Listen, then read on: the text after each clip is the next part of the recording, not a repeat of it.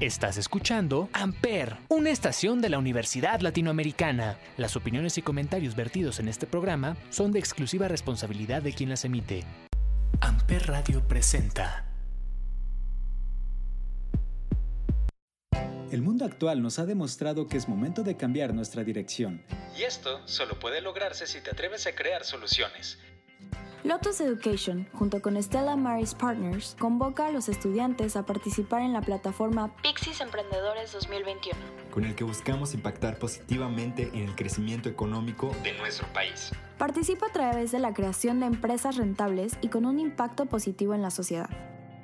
Únete a Pixis Emprendedores 2021 y sé parte de una transformación espiritual en el emprendimiento mexicano.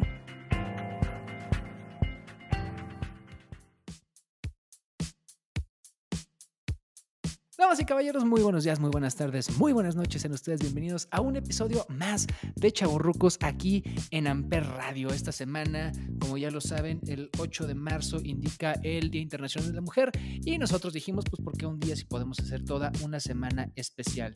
Hoy, como les conté la semana pasada, tenemos el especial Girls That Rock, pero se me hacía considerablemente egoísta hacerlo yo solo, así que tengo a una invitada. Es raro porque casi no tengo invitados, solo tuve una vez.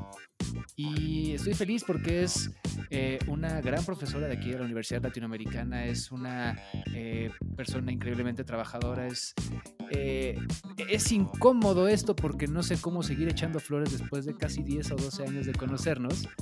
Y es mi queridísima Andrea Echeverría, ¿cómo estás? Ay, chava, qué bonita introducción.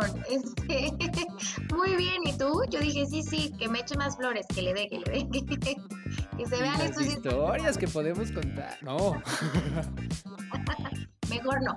Mejor hablemos este, de música, de mujeres chicas. Y. Mm, Mira, ya, ya si me corren, pues, fue un último buen programa, ¿no? es que e, eso es parte de lo bonito también por lo que quería que vinieras tú. Ahorita lo dijimos de una manera muy natural. Lo bueno es que existe post. Pero em, es que después, y, sí, no es broma, son que como 11 años de conocernos, la, la, facilidad y la naturalidad de poder platicar es también parte de lo que hace este programa. El poderte sentar y escuchar un buen playlist va acompañado también siempre de a veces lo tengo de fondo y lo estoy escuchando o cuando yo hablo siento que lo estoy contando a alguien y pues esta vez lo voy a platicar con alguien que creo que va a ser bastante más divertido. Claro. Y yo me siento súper honrada de que me hayas invitado y de poder estar aquí hoy contigo. La verdad es que es un espacio que me encanta compartir. Aparte, en teoría, es tu culpa que yo esté aquí. Bueno, en realidad es culpa de tu talento, ¿no? O sea, yo creo que... Sí, no. Naciste para hacer radio. Yo siempre lo he creído, yo que te vi haciendo tus pininos muy, jóvenes, hace 11 años. Naciste para hacer esto, entonces creo que estás aquí gracias a tu talento. Está bien padre, la verdad. Pero ahí, algún día sabrá que hay un caminito en el que Andrea hizo que Amper existía. Vamos a decirlo así. Puse mi, mi granito de arena, por decirlo de alguna manera. Vamos a poner así. Antes de empezar, arranquemos con música. ¿Quieres aventarte la primera rola? Dale.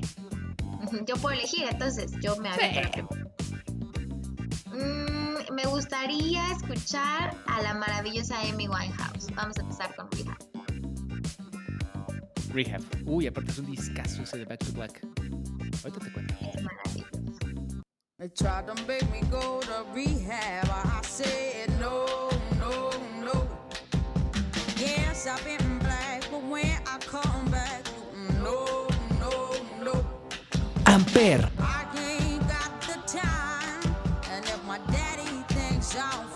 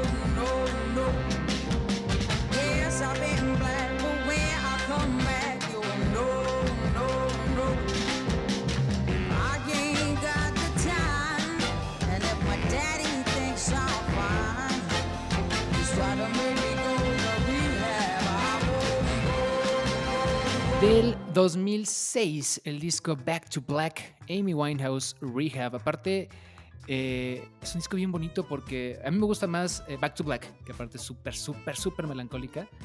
Y el disco lo produjo Mark Ronson, el mismo que hizo Uptown Funk muchos años después.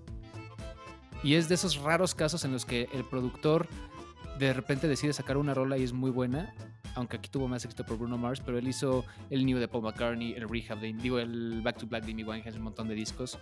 Pero, pues desafortunadamente Amy Winehouse... Hay que hacer un episodio del Club de los 27. Se murió justo a los 27.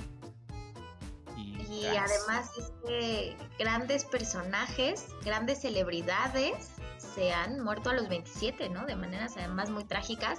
Y creo que la pérdida de Amy Winehouse en particular fue brutal para el mundo de la música, ¿no? Qué bozarrón.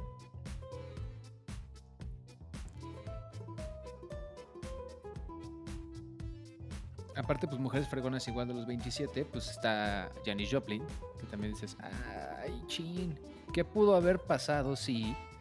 Entonces, está, está heavy, está heavy. Pero bueno, como decíamos, eh, mujeres fregonas. Gracias, ya, ya platicamos fuera del aire.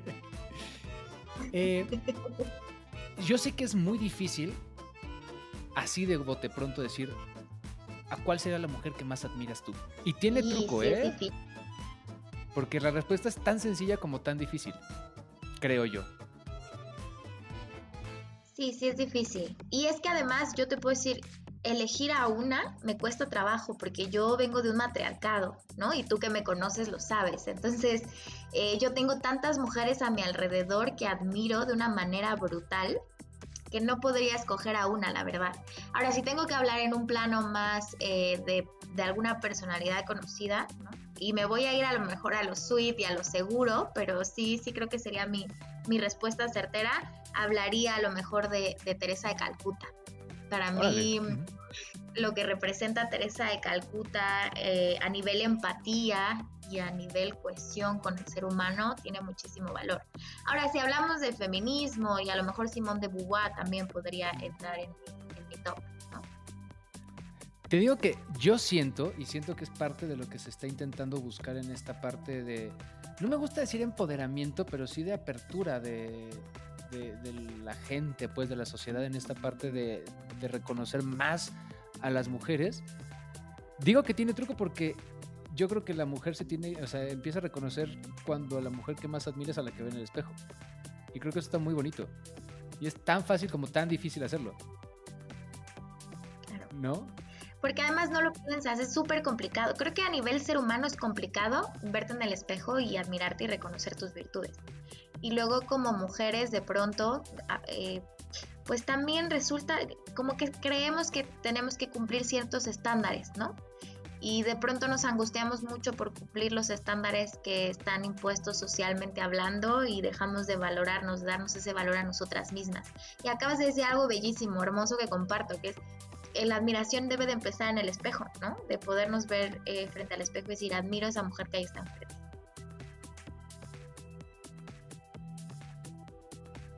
Aparte, de verdad, y a lo mejor suena raro como lo digo, pero es que es tan ridículo y tan absurdo decir que lo único que se está buscando es igualdad. Y dices, es que, ¿sabes? Como que hay tantas cosas que uno no capta decir, claro, es que hay diferencias, punto. Y no están bien. ¿Y por qué las hay? O sea, es algo tan estúpido. Y yo siento que, como estamos viviendo en 2021, es de verdad una estupidez que se tenga que seguir buscando igualdad. Pero ¿por qué no la hay? Es porque lo, lo que se está haciendo. No sé, está muy raro. Sé que sonó de verdad muy feo, pero de verdad el mensaje es muy bonito. En mi cabeza suena mejor.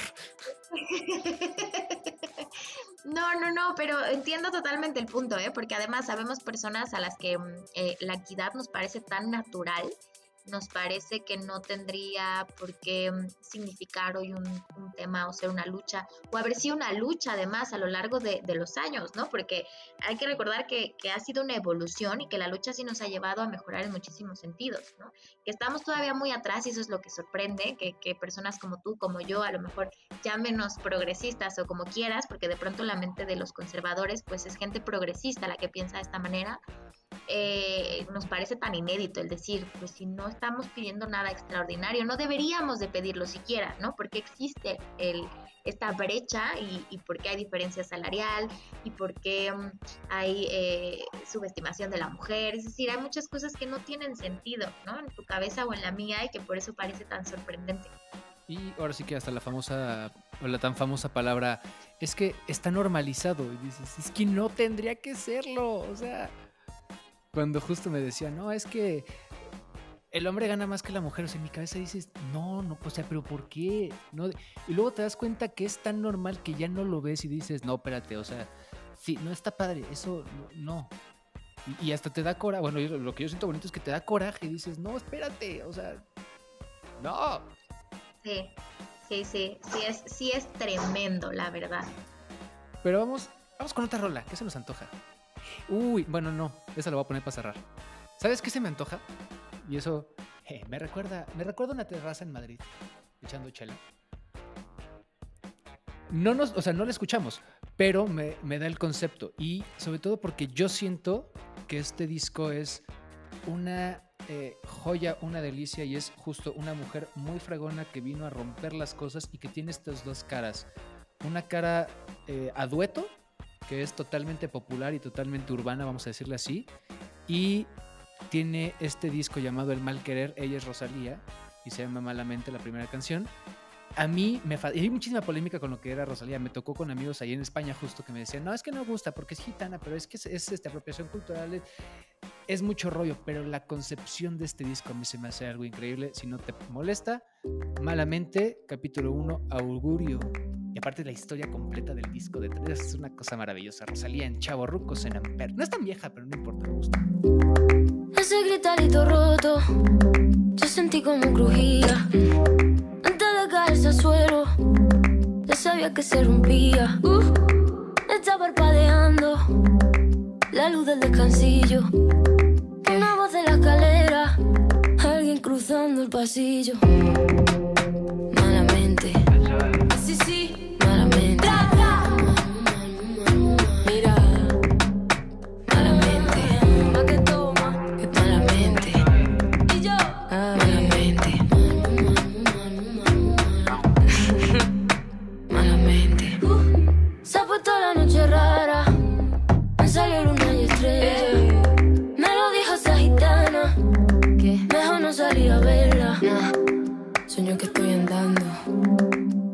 Puente que la acera. Mira, mira, mira, Cuanto más quiero cruzarlo, va. Más se mueve y tambalea.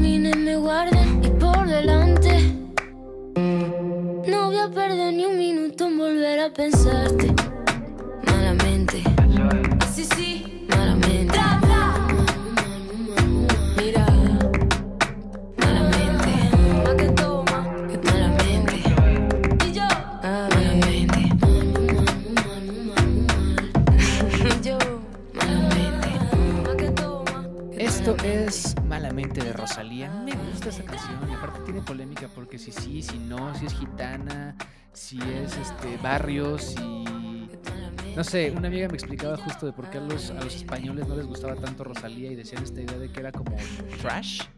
No trap, sino trash.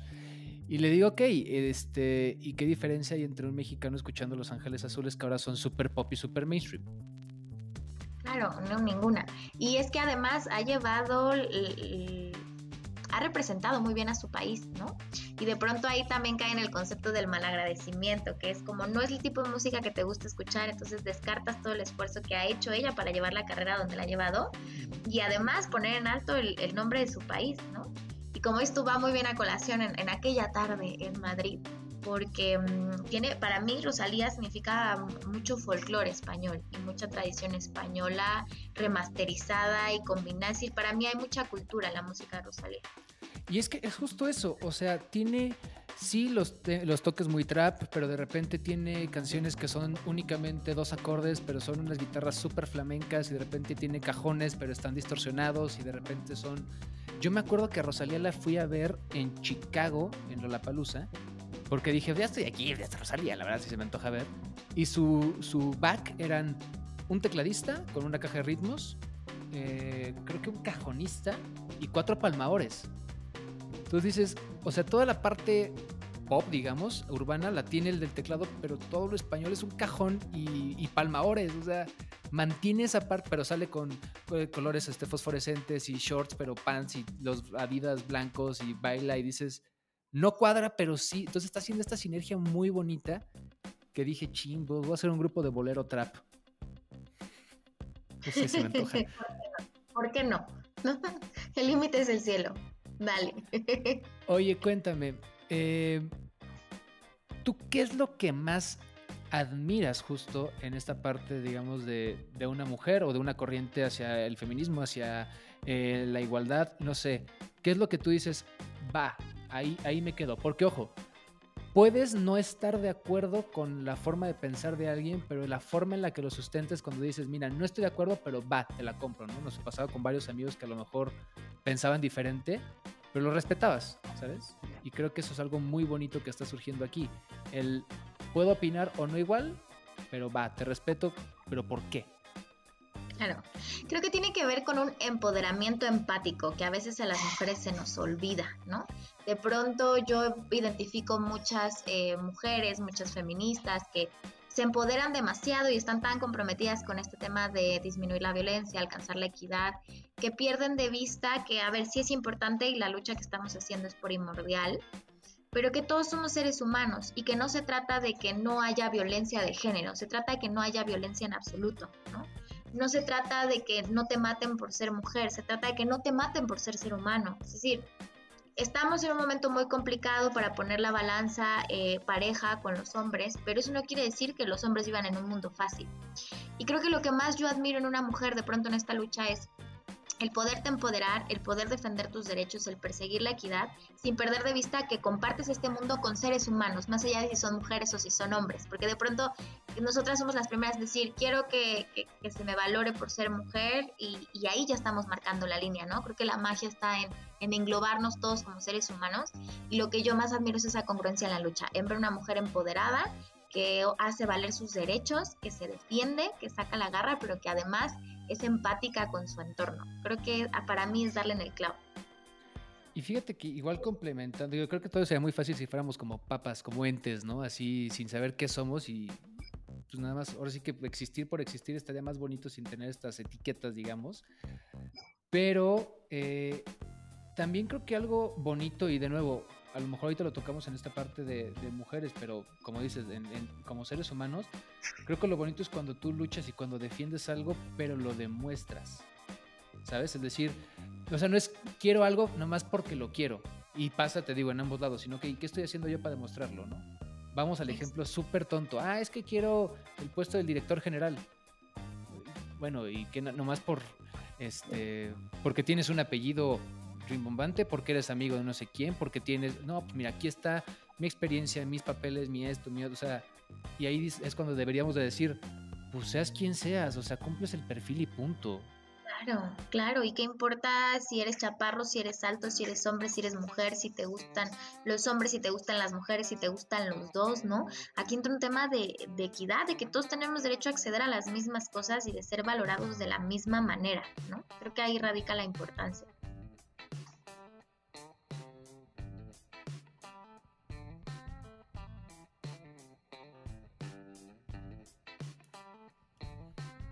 Se me cortó tantito. Totalmente Yo. de acuerdo. Y creo que lo importante, sí, ya sé, por eso de repente me freno. Y, y lo importante es eso, el respetar las diferencias y celebrarlas y decir, este, ya, esto ya también está sonando un poquito un episodio que vamos a hacer cuando sea este orgullo y demás, pero eso es otro tema. Eh, lo importante es eso, es ahora sí que quitarle nombre y cara a, a los hechos, ¿no? Y, y creo que está padre. Ahora, sí hay muchas cosas que te- se tienen que trabajar, eso es innegable. Pero qué bonito va a ser este futuro utópico en el que existas, punto. Claro, punto, efectivamente, y seas libre de hacer con esa existencia lo que quieras, siempre y cuando, obvio, respetemos los derechos de los demás, ¿no? Que, que a mí me encanta decir, mi, mi derecho acaba donde empieza el de enfrente, y ese es el principio de la convivencia como más sana. Tú que también das clase, igual y lo, lo entiendes de esta manera, pero yo a uno de mis alumnos les decía, es que la- parte justo de respetar los derechos y de entender los límites de cada quien y del aprender a debatir y a pensar, eh, es muy bonito cuando tú les dices, debes de tener, dependiendo de tu ideología, un amigo chairo, pero uno que lo respetes, o sea, uno con el que te puedas sentar, echar una chela y mentarse la madre durante tres horas y al final ninguno llegó a nada, pero qué rico platicaron. Y Sí, dices, totalmente. rescato esto, rescato aquello, justo hablando de los derechos y mucho en esta parte justo de mujeres, eh, lo creo que lo más fácil, entre comillas, ahorita el- es un gran debate entre pro vida y, y el derecho a decidir, Claro, que creo que es súper difícil. Pero qué bonito es cuando dices, mira, no estoy de acuerdo, pero das unos argumentos que me gustan, o lo sustentas de una manera que, vaya, casi hasta te la creo, ¿no? Claro, y es que además tú y yo estamos, eh, participamos en la formación de, periodistas y de comunicólogos, que además es como, hay que poner mucho énfasis en que tienen que saber comunicar de manera correcta, ¿no? Y no se trata solamente de abrir la boca por abrirla, hay que sustentar lo que uno dice, hay que argumentar, hay que estudiar, hay que tener cultura general. No puedo yo defender algo nada más porque creo que, que lo quiero defender, ¿no? Tiene que haber una argumentación, porque eso enriquece la- el diálogo con otra persona no es necesario que pienses igual a la otra persona, ¿no? Es necesario que ambos argumenten, porque entonces tú vas a crecer como persona y esa otra persona va a crecer, porque hay un intercambio de ideas sustentadas. Y lo padre está que cuando estás sentado frente a alguien que piensa totalmente distinto a ti, tú digas, "Mm, aunque te mantengas en tu postura, pero te haga, te haga pensar cinco segundos seguidos, "Mm, tal vez, Eso está riquísimo porque quiere decir que lo estás escuchando, que te está escuchando y que están creciendo los dos, ¿no? En, tema de pensamiento crítico. Es bien importante. Y, y luego lo bonito también es cuando, cuando platicas con alguien que piensa muy parecido a ti, cuando cada quien ahora sí que hasta se emociona de lo que aprende del otro. Y la verdad es que a mí me pasa mucho contigo, de repente estás platicando y, sí, porque tal cosa, sí, pero tal cosa. O sea, y cada quien empieza a sumar y justo, no es un yo más y un yo puedo más que tú y uno más por siempre para toda la vida, sino es un, ah, estamos construyendo juntos algo bien chido. Que es más difícil, ¿eh? Yo siento que es más difícil encontrarte a alguien que que puedas platicar, con quien puedas platicar que piense igual que tú. Porque llegas a jugar con este eguito de yo más, no, yo puedo más que tú y... eh, Y a mí se me ocurrió primero y yo lo dije primero. Y sí, así, sí. pues yo lo dije este, mejor, pues yo te a fulano, pues yo te a sutano. Exacto. También, también puede ser muy, muy complicado. Pero creo que la magia está en valorar, ¿no? Es eso. Tú valoras a la otra persona, la otra persona te valora a ti, que es lo que nos pasa mucho a ti y a mí, ¿no? Yo te respeto, tú me respetas, nos valoramos y vamos sumando porque no estamos compitiendo. Entonces, eso está. Y eso, ¿sabes qué? Que también entre mujeres es bien importante decirlo, ¿no? Yo sé que suena cliché y que se escucha muchísimo y que muchas mujeres dicen que la primera enemiga de otra mujer es una mujer, pero es que es real. Y creo que aplicado, ¿no? Además, me hace mucho clic el decir, eh, como mujeres de pronto creemos que el enemigo está afuera, ¿no? Y que pertenece a otro género o que pertenece a otros ideales que no son el feminismo. Pero muchas veces dentro del mismo feminismo, dentro del mismo movimiento, las propias mujeres solemos ponernos mucho el pie. ¿no? En lugar de entender que no estamos compitiendo, que estamos sumando y que en la medida en la que construyamos juntas, más rápido vamos a alcanzar el objetivo y más rápido vamos a sentirnos valoradas en una sociedad que, que ha sido muy injusta con nosotras por el género y es bien importante. pero sobre todo acá de decir algo bien, fuerte, es nosotras juntas llegar a, a, una meta, ¿no? A, una deconstrucción. Y ahí es donde a veces entra el chiste, vaya, este sí me da risa, la verdad, de la diferencia entre, entre mujer y hombre, ¿no? Entre que la mujer sí dice, este, pero ¿por qué hizo esto? ¿Pero por qué aquello? Pero tú no piensas, pero yo sí pienso así, pero esta pelea y, el hombre nada más se dice, ah, chinga tu madre, ah, chinga tu y ya. Dices, ¿cómo somos tan simplones? Porque estamos tan acostumbrados a que las cosas ya están. Qué bonito va a ser cuando una mujer se pelea con otra y diga, ah, pues chinga tu madre, pues chinga la tuya. Conste que ahora yo. Ahora yo me medí muy bien. Ahorita me dejaste decirlo y lo sabías y te sabías el chiste y tú, de veras que este tipo se da cuenta, pero bueno. Pero te digo, ¿cómo lo vemos ya tan, tan sencillo que justo es eso? Entre hombres no hay problema. ¿Qué es lo peor? Pum. Ah, bueno, ya, gracias. Ah, bueno, pues no te parece, pues no te parece a Dios y te das la vuelta. Y acá no, o sea, todavía falta mucho y está horrible. Sí, y, todo parece de cristal. A mí me molesta mucho que nos digan generación de cristal. Me molesta muchísimo, ¿no? Pero bueno, puedo entender que no somos una generación de cristal, es una época de cristal. No es que nosotros, por la mm. edad en la que estemos eh, o la generación a la que pertenecemos, no es un tema de época. Sí creo que ahora con esta apertura de derechos que me parece maravilloso, de pronto cuesta mucho trabajo entender el límite y hablar de estos temas de pronto puede ser muy complicado porque uno tiene que, al final traemos una construcción social con la que fuimos criados y con la que crecimos. Entonces de pronto salen algunas cosas inconscientes y a todo el mundo nos ha pasado, ¿no? que luego cuando tú te escuchas a ti mismo dices, ay, ¿cómo dije eso? ¿Cómo me atreví? Qué, qué oso, qué horrible, pero viene muy, muy inherente a, tu crianza y que son cosas que estamos reaprendiendo todos en este, en este afán de entender y abrazar los derechos que como seres humanos tenemos. Entonces, de pronto puede ser un poco como, como peligroso tocar estos temas, ¿no? Y, y, eso habla, como es tú, de que nos falta mucho camino, es decir, qué padre verlo, visualizarlo y saber que algún día vamos a alcanzar esto de, no ofendernos por cualquier cosa porque vamos a tener todos bien claros nuestro valor y nuestros derechos, ¿no? Pero todavía no estamos allí. Fíjate que creo que más que la época y la apertura de derechos, influye mucho el, pues ahora sí que el exceso de libertad de expresión que tenemos. O sea, todos tienen redes sociales. Eso quiere decir que cualquiera puede decirlo puede decir lo que quiera, como quiera, donde quiera y a quien quiera, sin límite. A veces muy visceral, a veces, o sea, a mí me tocaba ver que, por ejemplo, a políticos que en eso, que, o sea, que antes eran muy respetados o que ni siquiera tenías el acercamiento a ellos, ahora literal puedes mandar un tweet diciendo, tú te odio, ¿sabes? Y, siento que eso, y es lo que platicábamos ahora sí que antes de grabar, el de, ah, pues es que yo no escucho podcast, mejor antes llegaba a mi casa y ponía las noticias, pero ahora no porque están muy feas. Eh, también es eso, o sea, ya no ves las noticias porque están feas, porque te duermes con un mal sabor de boca, te saturas. Es, demasiado odio, demasiado hate visual el que tienes en una noticia. Pero eso lo vemos porque llevamos 20 horas en el día eh, viendo Twitter y viendo Instagram y viendo mentadas y viendo Facebook y todos peleados con todos. O sea, siento que ya es un exceso de, pues sí, de agresividad no sé cómo, cómo Intoxicación, diría yo. Pero al mismo tiempo es el, es el día a día, o sea, así haya una nota común, eh, sencilla, siempre tiene que haber un hate. O sea, hoy vi, literal en Instagram vi una foto de el LA Galaxy diciendo, ya regresamos a entrenar y sale Chicharito. ¿Por qué lo vi? No sé, ahí salió en el feed.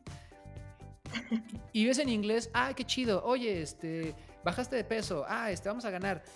Y no falta el, ah, pues ni juega, Ah, por eso lo corre. Y dices, tú, o sea, aparte le pones acento a algo, o sea, ¿sabes?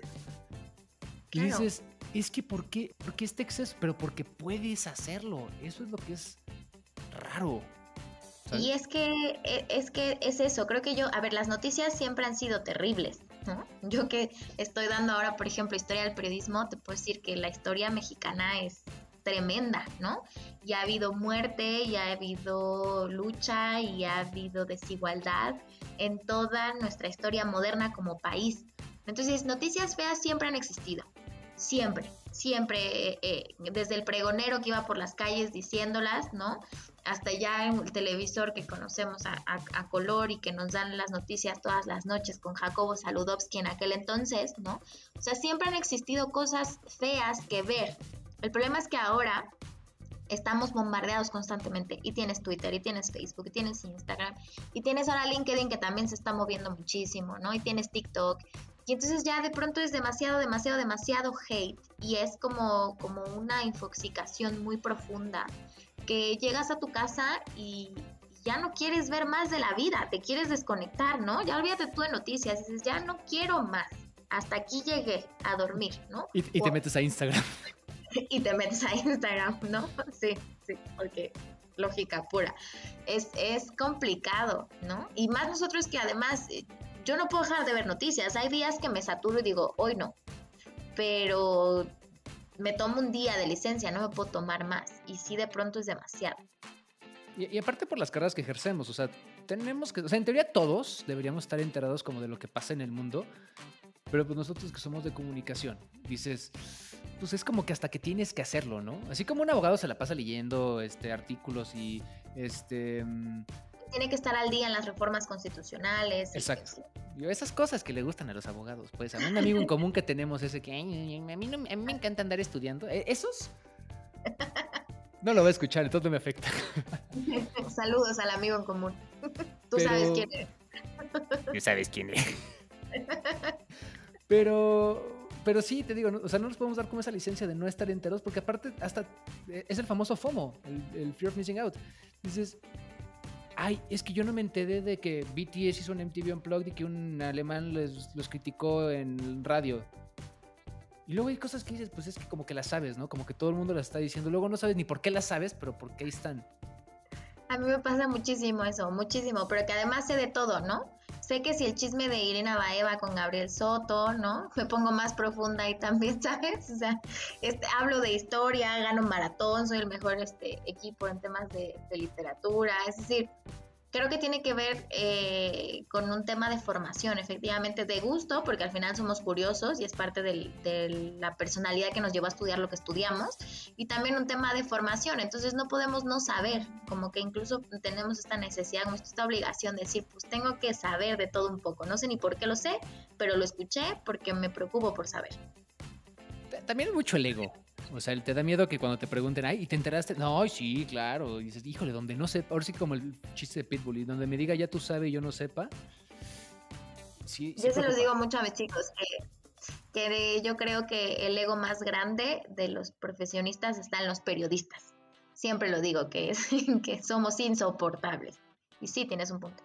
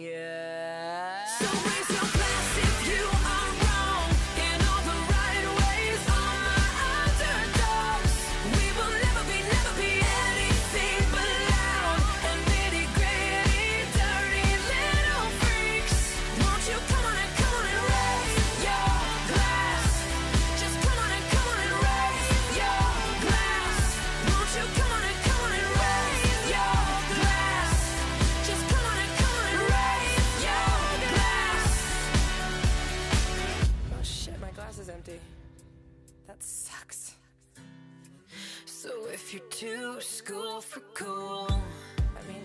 And you're treated like a fool. You can choose to let it go. We can always, we can always party on our own. So raise your Amper. So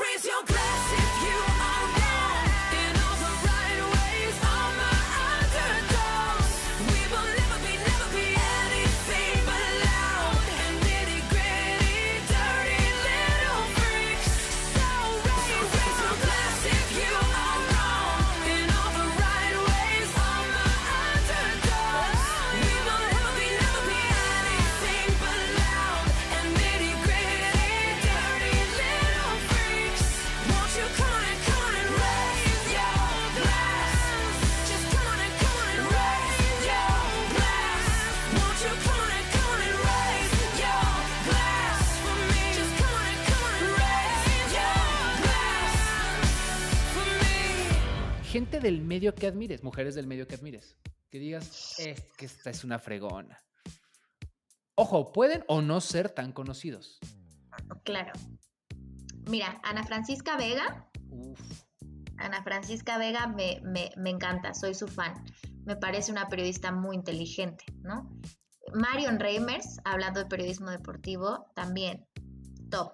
Top y además es una figura eh, del feminismo muy importante, ¿no? Y, es una mujer que ha abierto muchas puertas en el mundo del deporte y ha roto muchos estereotipos en el mundo del periodismo del deporte, ¿no? Eh, creo que Ana Francisca Vega, Marion Reimers, eh, y yo creo que, que así, sin temor a equivocarme, que a lo mejor eh, esta, pregunta, esta respuesta es poco ortodoxa, ¿no? Pero Paola, Paola Rojas, Ah, Uf. bueno, punto y aparte, claro. te voy a decir por qué, ¿no? Porque mucha gente además la tiene subestimada porque no hace el trabajo de una Marion Reimers o a lo mejor no tiene la seriedad de una Susana Uresti, ¿no? O no está revolucionando el mundo del periodismo, entre comillas, como una Carmen Aristegui, ¿no? Eh, pero Paola eh, es una mujer completa, es decir, es la representación para mí de una mujer fregona. ¿No? Tiene un noticiero titular en una de las cadenas más importantes del país, eh, participa en Netas Divinas y le entra el chisme con una Consuelo Duval y una Natalia Telles, ¿no? E- Eso me vuela la Eh, cabeza. Está increíble. la ves en el morning dando noticias súper fregonas y echando café con las amigas en Sanborns. O sea, Exacto, exacto. y lo hace bien en los dos. Claro, lo hace muy bien en ambos espacios. Y además es una mamá admirable que lleva a sus hijos al trabajo y hace este trabajo de, de mamá y de hacer la tarea con ellos y de, y de hacer eh, cosas del hogar. Tuvo por ahí una crisis familiar importante que todo el mundo la conocemos, el famoso video del marido, ¿no? Un- Una crisis Este- impresionante. y la pasó como una reina, o sea, la mujer aguantó los golpes de la prensa, eh, protegió a su familia y hasta la fecha no ha dicho nada malo del hombre, ¿no? Entonces creo Hasta que porque es el papá, de- cuando murió el suegro.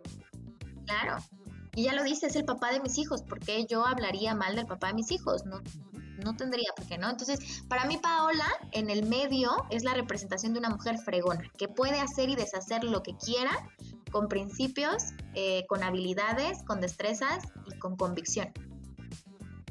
Totalmente de acuerdo. Fíjate que yo, Ana Francisca Vega, me tocó conocerla justo en W Radio. Bueno, en- yo estaba en 40, ella en, en W, cuando ella estaba en el noticiero de la UNA, antes de Loret. Y yo, yo era muy fan de que ella llegaba a las 11 de la mañana, porque justo me tocaba yo salir de ella, párate, y ella... eh, ella tenía programa hasta la una, pero eran las 11 y ella llegaba, estaba en la redacción, sacaba su compu, veía las notas, tenía su productor, iba, venía. Ella preparaba su programa. Entonces yo le veía y decía, es que esto no veo que nadie más lo haga. O sea, para eso tienes al productor. Vaya, ni los míos lo hacen. Para eso me tienen a mí su esclavo. Y, y de Ana Francisca me sorprendía. Llegué a platicar un par de veces con ella y, y se me hace alguien eh, increíble. Pero yo sí agregaría a una, bueno, a dos, pero hay una persona en la lista especial. La primera es para mí Gabriela Marketing, Estoy de acuerdo. que se me hace alguien espectacular. Aparte siento que voy para allá, o sea, voy a hacer la Miss. O sea, pues, pues por lo de dar clases y lo de Radivero y el proceso, o sea, e- esa parte me encanta porque aparte eh, la Miss, igual me la encontraba en los pasillos, llegamos cinco y media de la mañana juntos, ella ya se había leído tres periódicos y yo le preguntaba, hola Miss, ¿qué pasó hoy? Y, venía- era un, un caminito de un pasillo de dos minutos, pero siempre saludaba, siempre platicaba, sonreía, me hacía una, una persona espectacular, súper agradable aparte, súper bonachona, digamos, de que llegaba y te abrazaba, ay sí, mijito, increíble. Pero aparte, la forma en la que critica, en la que piensa, en la que habla, en la que escribe, dices. ¿Qué? O sea, ¿qué? Sí, es otro Y- nivel, es otro nivel de, de cerebro y de intelecto, es una cosa maravillosa. Y sí, a lo mejor se ve como gusto culposo, pero y muy Radiopolis. Nunca va a existir en México una segunda Marta de baile.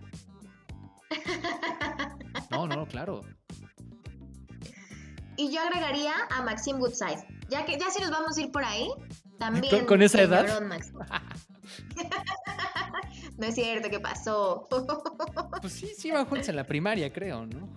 No, no, digo, a mí Marta se me hace alguien increíblemente destacada porque, claro, la escuchas en radio y dices, ah, sí, la, la señora de las lomas haciéndose la chistosa, pero no va a volver a ver en México una Marta de baile a ese nivel. Y como dices, Maxine Woodside creo que es alguien que, que ha aguantado y que ha vivido todo y lo ha sobrevivido todo. Sí. Pero le falta ser como Lolita ya, le faltan memes, fíjate, para poder ser a ese nivel. Estoy de acuerdo. Creo, No, que, creo que tenemos. Maxine tiene, el programa es este, solo para la mujer, todo para la mujer. Y con todo, por ejemplo, ella se me hace también un buen ejemplo de evolución en el sentido de, sonó el chiste el que tiene 350 años, un poquito menos. Pero el crecer con una estructura, el crecer con una ideología, el evolucionarla y el saber comunicar por cada etapa y a cada generación de una manera súper objetiva y mantenerte vigente, creo que no cualquiera también. No, no, no cualquiera, ¿eh? Muy pocos en realidad, muy pocos. Y creo que Maxine Woodside es el ejemplo de la adaptación. Es decir, como es tú, se ha sabido adaptar muy bien, se ha sabido renovar muy bien sin perder su esencia, ¿no? Que eso también es muy importante. Ella ha podido adaptarse a distintas épocas y de hecho a mí me gusta mucho que tiene un encuentro intergeneracional en su programa, ¿no? Tiene a Tere Soto, que es un poquito más grande que nosotros nada más, y tiene, eh, se me olvidó el nombre de esta otra mujer que también es muy buena locutora, eh, pero que ella es más bien como de la tirada de nuestras mamás. Entonces digamos que eh, Maxine Woodside hace este encuentro intergeneracional en el programa que eh, hoy por hoy le funciona muy bien, ¿no? Y, y creo que es también una mujer admirable con una carrera impecable. Marta de baile lo podemos debatir, pero no quiero entrar en polémica. No, no Ahí es sí, cierto, no es porque cierto. pierdo, También- no, no es cierto. también tiene una carrera admirable. O sea, también la carrera que, el personaje que hoy es Marta de baile y cómo está posicionada, tampoco cualquiera. Decir, la mujer lo ha hecho muy bien.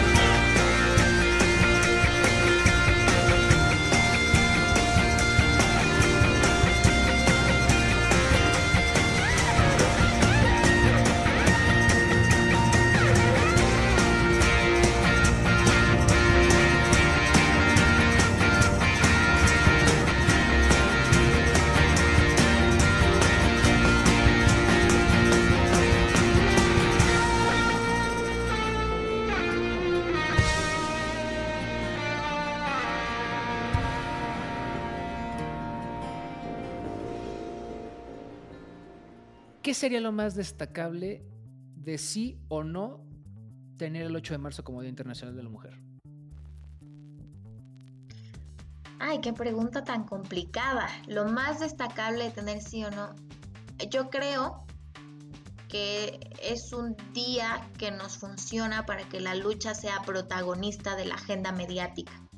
Y eso eh, por el momento está de lujo, ¿no? Porque necesitamos que haya espacios donde esté fuerte el mensaje, fuerte y claro en la agenda mediática y que por lo tanto el mensaje dé la vuelta completa eh, a nivel nacional, a nivel internacional y que todas las mujeres tengamos este protagonismo, pero no nosotras como mujeres, insisto, sino como la lucha, ¿no?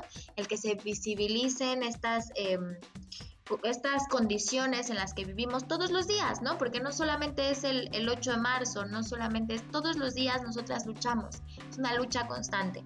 Entonces, que exista esta ventana, que exista este día donde la agenda mediática esté obligado a darle cobertura y a visibilizar esas necesidades, a mí me parece increíble, me parece ideal para el momento en el que estamos atravesando luego me gustaría que se diluyera, ¿no? Un poco, y también tiene que ver con mi personalidad. Yo siempre he dicho, ¿por qué tiene que existir un Día de las Madres si yo amo a mi mamá todos los días, ¿no? ¿Por qué tiene que existir un Día del Padre si yo amo a mi papá todos los días? Es decir, eh, este, este de pronto peso que le damos a un día en específico cuando deberíamos de, manifestar ese cariño o ese deber ser todos los días de nuestra vida, pues me parece un poco fuera de lugar y yo esperaría que en algún momento ya no necesitemos de ese día, ¿no? En este caso en particular, no necesitemos del 8 de marzo. Y creo que ese sería mi, mi punto de vista. Ah, el maldito capitalismo. o sea, tú lo ves como que ahorita, hoy, a la situación en la que estamos, el 8 de marzo, el día 8 de marzo es un símbolo.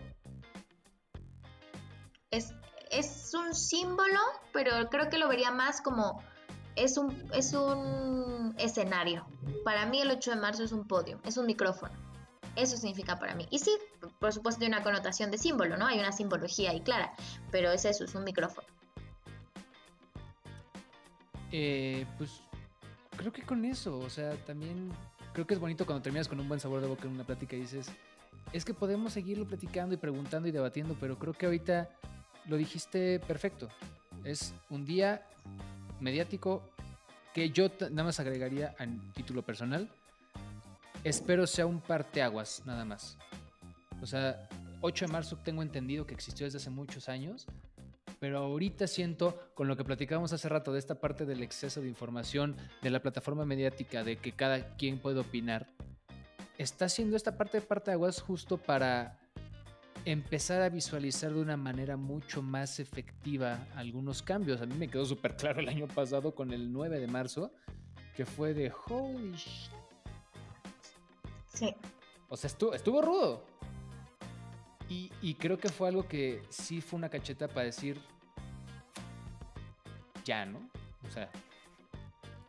Claro, y, y es que necesitamos varios parteaguas, y en esto de acuerdo contigo, ¿no? O sea, eh, es tan, tan largo el camino que hay que recorrer, tan difícil, que necesitamos distintos parteaguas. Y creo que el año pasado vivimos uno que, que fue interesante y espero que este año se viva otro y que así consecutivamente hasta que lleguemos a donde tengamos que llegar, ¿no? Totalmente de acuerdo. Y si quieres, con eso concluimos. Yo soy fan, fan, fan, fan de, de, de poderlo platicar y ahí sí, de una manera totalmente honesta, de poder encontrar a alguien eh, tan fregona, como ya te lo he dicho muchas veces, pero sobre todo alguien que me permite preguntar y que me permite aprender. Creo que eso es lo que a, mucho, a la masculinidad frágil le, pasa. Eh, que es cierto, te da miedo preguntar y, y te da miedo eh, intentar entender que a lo mejor tú, digamos aquí de este lado, tú como hombre, ves las cosas, lo que decíamos, muy normales, de, ah, pues es que yo me gané la chamba porque tengo mejor currículum que alguien más, pero no te das cuenta que hay un trasfondo mucho más fuerte y dices, damn, o sea, el, el, empezar a abrir los ojos y, y, me pasa platico con muchísimas amigas, mujeres, novia, que me dice, es que tú nunca te has dado cuenta que, y claro, es que son cosas que a veces no se hablan, no se dicen y dices, te da ese coraje de decir, es que ¿por qué nadie me contó? Pues es que es algo ya tan cotidiano que pues no lo ves, nosotras sí y estamos trabajando en ello y vaya, hasta te hace sentir como estúpido, ¿no? El decir, pero ¿por qué no estoy haciendo más? ¿Por qué no? Vaya, ¿por qué no me doy cuenta incluso de errores? O por qué antes hacía tal cosa. Vaya, de lo de antes no puedes cambiar, pero chin, es que, ¿por qué hice eso? ¿Por qué no puedo hacer? Bueno, ¿cómo lo voy a cambiar? Y creo que es Pero un proceso. y tú eres de los hombres que, que hacen la diferencia, ¿no? Es decir, el que tú me digas que quieres aprender, que insisto, estamos aprendiendo todos, incluidas las mujeres, no estamos reaprendiendo cómo podemos alcanzar esa equidad. Eh, para mí es muy valioso y además es reflejo de la personalidad que tienes, que tú también eres un fregón, yo también te lo he dicho muchísimo, y esta curiosidad nata que tienes y este interés genuino por el bienestar de los demás, ¿no? Y creo que esa es la clave para los hombres, ese es el mejor consejo que yo podría darles. Eh, abracen a las mujeres que tienen cerca, ámenlas y escúchenlas, porque a Ahorita través no, de estamos en pandemia, ¿eh? bueno, con, sus, con su sana distancia, eh, simbólicamente hablando. Porque a través de ellas ustedes pueden aprender estas cosas que tú dices, ¿no? O sea, a través de escucharlas, de ponerles atención, de, de, de poner atención al entorno que las rodea, pueden a ustedes caerles muchos veintes, ¿no? Y también nosotras, yo invitaría a las mujeres de pronto a no ser tan radicales. Yo sé que, que, que nosotras de pronto, de pronto tenemos la película muy clara, ¿no? Pero sí necesitamos eh, comunicar lo que sentimos, lo que hemos vivido y lo que queremos de manera, al final nos dedicamos a comunicar tú y yo, ¿no? Y entonces hay que encontrar un camino de comunicación efectiva, ¿no? Y, el de pronto el grito, el arrebatarte puede ser una medida muy eficaz para llamar la atención, pero hay que identificar también cuándo necesitamos ocupar la comunicación efectiva. Y creo que invitaría a las mujeres a, a detectar esos momentos donde ellas puedan comunicar efectivamente y hacer una diferencia con el discurso. Totalmente de acuerdo. Pues para terminar, eh, ahora sí que te interesa que alguien te siga en redes sociales. En WhatsApp no, porque no lo contestas. En Instagram tampoco, porque no lo contestas. Pero si las quieres dar así para que el público se entere de lo que haces de tu vida. Me estás dando muy mala fama. Me está, no es cierto, sí, no es un falso. Me gustaría decir que es un falso, pero a ver, vamos a, a dejarlo. Mira, así. Ana Paola. Ay, sí. en Instagram me pueden encontrar como Andy-Echavarría, Andy con IE. Eh, y bueno, en en Moodle, ¿cómo te en Teams? Donde ustedes me busquen como Andrea Chavarría, me van a encontrar. Por último, ¿dónde andas? ¿Qué andas haciendo además de dar clase? Pues mira, estoy trabajando en Startup México con el señor Marcus Dantus. Estoy en la gerencia de comunicación y alianzas estratégicas. Entonces, la verdad es que estoy en un momento laboral muy padre para mí. Estoy muy contenta, estoy creciendo muchísimo, estoy aplicando muchos de los conocimientos que he adquirido en mi trayectoria profesional. Y ahí andamos, cualquier cosa que se te ofrezca a ti y a toda la comunidad emprendedora. También, cualquier asunto de emprendimiento, ya sabes, aquí estoy. Eso está increíble. Y es que esto lo pregunto porque con esto concluyo un programa de mujeres fregonas con una de las mujeres más fregonas que conozco. Andy, muchas gracias. Sé que no vas a escuchar el episodio, pero qué bueno que estuviste aquí. qué mentira. Muchas gracias, no, no, chaval. Solo lo voy a escuchar, lo voy a difundir por todos lados para que veas. Este y todos los demás. Muchas gracias por invitarme. El, el placer ha sido todo mío. De este lado, Salvador Chávez, arroba chavo XHAV chica. O recuerden que las redes son arroba amper radio. Y este fue Chavorrucos, un episodio considerablemente especial, considerablemente largo y considerablemente entretenido e informativo. Así que nos escuchamos la semana que viene. Adiós.